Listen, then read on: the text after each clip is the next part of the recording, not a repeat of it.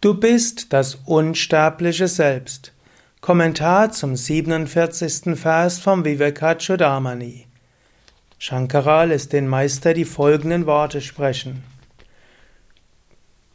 Du bist das höchste Selbst, aber indem du in der Unwissenheit gefangen bist, bindest du dich an das Nicht-Selbst, die Illusion des Selbst.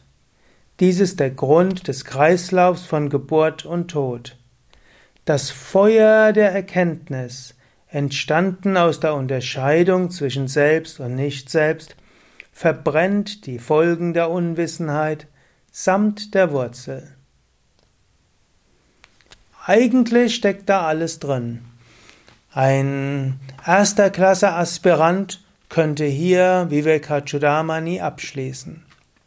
Du bist das höchste Selbst. Du bist nicht der Körper. Du bist nicht die Psyche. Du bist nicht begrenzt auf die Emotionen. Du bist das höchste Selbst. Wenn du das erkannt hast, dann ist alles Leiden vorbei. Eigentlich ist die Erleuchtung gar nicht so schwer. Frag, wer bin ich, erkenne dein Selbst und sei frei. Das ist schon alles. Oder auch im Raja Yoga wird gesagt, Yogas Chitta Vrittinirodha, bringe deinen Geist zur Ruhe. Tada drashtu svarupe vastanam. Dann ruhst du in deiner wahren Natur. Dann bist du befreit. Nicht schwer, oder? Es klingt einfach, ist auch einfach, aber du machst es dir selbst schwer. In diesem Sinne, Löse dich immer wieder. Und daher ist das auch ein längerer Weg. Heute, wenn dir irgendwann mal der Körper wehtut, wisse, ich bin nicht der Körper. Schmerzen des Körpers ist ein Quietschen des Auto oder ein Krächzen im, beim Fahrrad oder das Krächzen im Gebälk eines Hauses oder einer alten Holztreppe. Du bist nicht der Körper. Und deine Emotionen, auch das bist du nicht.